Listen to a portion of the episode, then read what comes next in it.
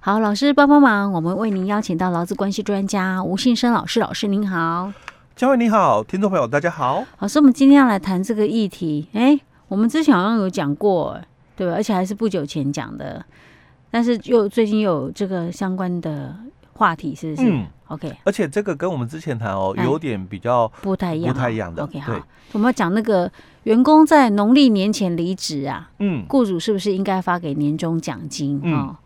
一般年终奖金都是过年前就发，对。可是我在过年前离职哦，真是为难。而且也跟我们的大多数的常态哦、嗯、哦比较不一样。对，大部分都是年后离职啊。哎，对，比较多。嗯、所以我们上次谈的应该是讲最主要谈是这个年后的离职潮的一个问题哦。嗯、那我们现在来谈的是年前离职的。哦，那因为我是年前离职哦，嗯，所以呀、啊，那这个年终奖金，嗯、我到底可不可以回来跟公司要求给付？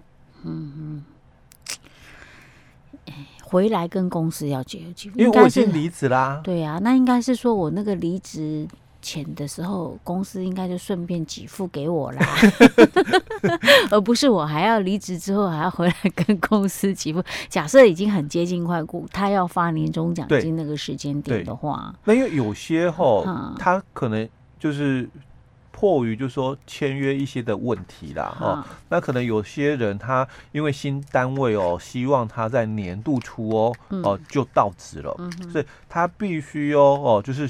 选择在过年前我就先，对，我就必须要离开，我没有办法这个新的单位哦哦，等我到年后，就是我们讲农历年后哦，等于是三月以后了哦，再任职报道哦，那可能他需要哦，希望我现在就过去哦，可是公司啊哦，他可能在二月哦，因为我们今年的过年哦在二月嘛哦，然后往年大多数也都是在二月，除了这个少数啦哦会在一月。中下旬以外哦，嗯、那大多数的时间点哦都是在二月。好，那既然哦往年的一个惯例哦，公司就是在这个农历年前发年终嘛。嗯。那因为我现在是一月份哦，嗯，我就离职了哦，可能一月初哦我就离开这个事业单位了。嗯。那我可不可以回来？要要这一笔年终奖金？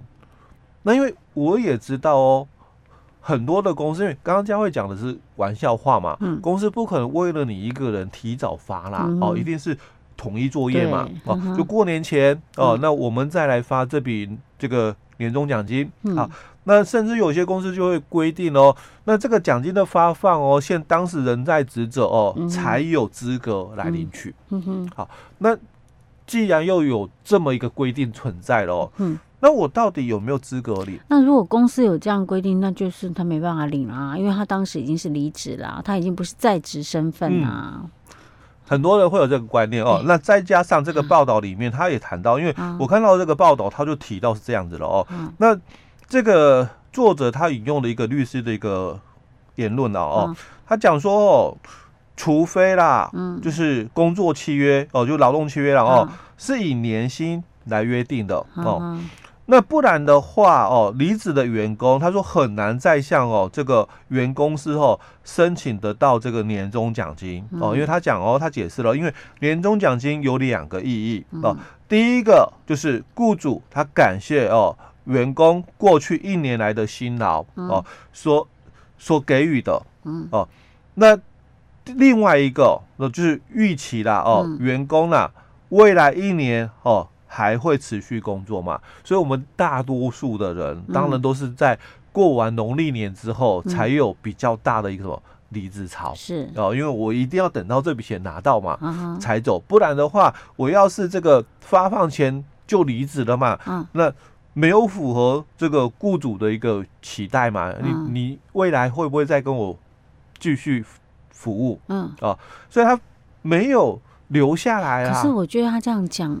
我想到一个问题耶，那我如果是新进员工呢？我在过年前我就进来的，嗯、那你我我过年过去一年虽然没有在你这边辛勤工作，但是你期许我未来一年 继续持续努力，那我应该也可以领一进来我就可以领年终奖金啊，嗯，对不对？如果照这样说法的话，嗯嗯、所以有些公司他会给啊，嗯，他会给哦，给年终吗？我开个我刚进来，过年前进来，他就会给吗？也有，但是有的是给就是红包意思的哦。那这个都是。可是大部分应该是没给吧？哎、欸，有些有给，有些没给了哦。嗯、那甚至有些，因为去年你也不是一整年、嗯、哦，那有些干脆哦，嗯、就是按比例来发给、哦。那所以我要来谈的说，在这个杂志里面所引述的这个部分哦，它、嗯、有哪个地方有问题啊？他讲到一个重要的，他认定的一个关键点哦，他、嗯、提到的就是年薪，工作契约以年薪计算。啊、哦，你。如果你们是约定年薪，嗯、我保障你啦、嗯、哦，年薪十四个月，那就是包可能一般我们认为那两个月就是年终奖金啊。欸、那我已经做完了，我觉得我们一百零九年的一月一号，我做到了十二月三十一。那我虽然在一百一十年哦一月我离职了，嗯、公司的制度也有规定，就是奖金的发放哦，现当事人在职者死的领取哦。那公司有这么一个规定在哦，但是我们当初的。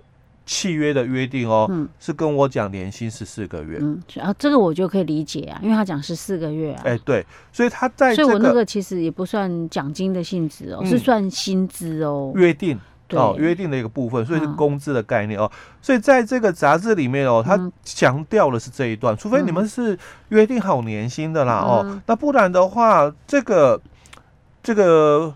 过年前离职，嗯、那应该哦，老公是很难哦，再回来跟雇主要求发给这个年终奖金吧？难不成后面这句话可能也有疑义吗？哎，对，哦，哦，所以我在节目里面我也一直强调，都是权利是这样，懂得人去争取哦。嗯、那你一定要去了解哦，这个年终奖金哦。嗯到底它的意义是什么哦？嗯、所以我们现在看哦法规这个部分哦，嗯、我们在劳基法里面哦二十九条谈到了哦，他说事业单位在营业年度终了的时候了哦，嗯、那你要结算，结算之后如果是有盈余的，那你扣除应该要扣掉的必要的，比如说税捐，或者是这个亏损啊，还有提列这个股息公积金等等哦，所以。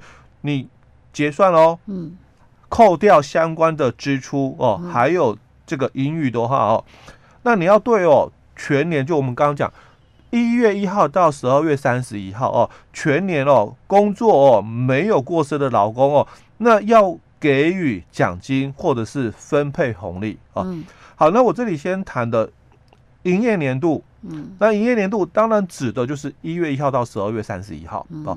好，所以对于全年一样哦，我们这个全年还是同一个认定区间哦，一月一号到十二月三十一号哦。所以对全年工作没有过失的老公，好，要给予奖金或者是分配红利。好，那这个奖金有指年终奖金吗？那这个就是问题所在了。他这个奖金。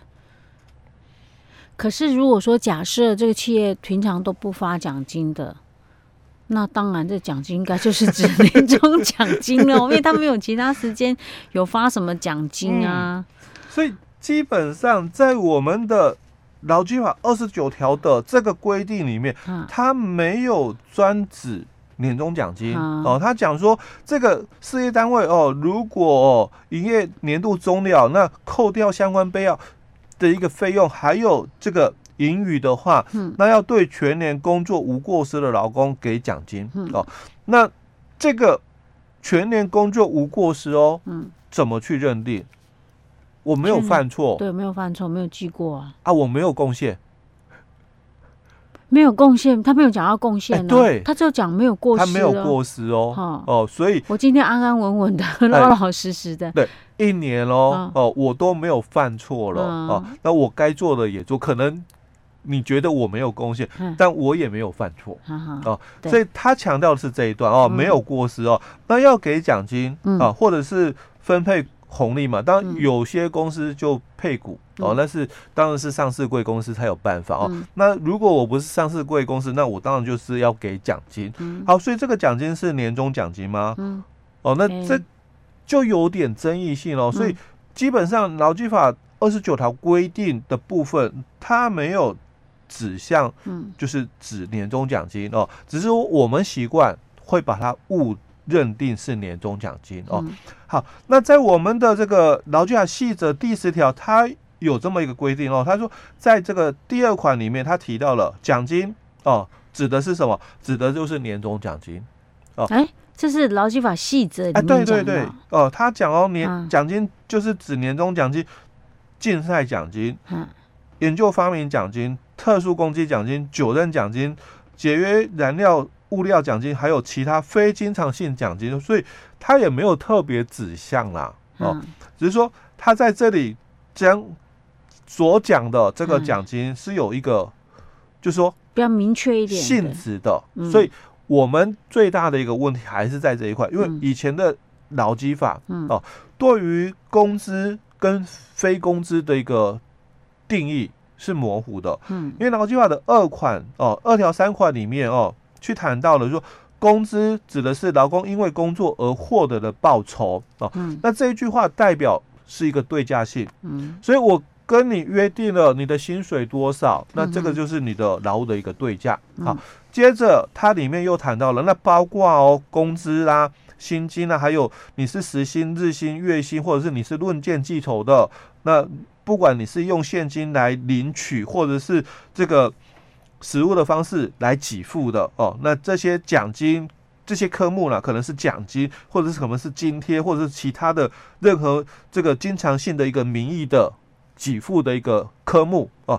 那这一句话，它代表的是。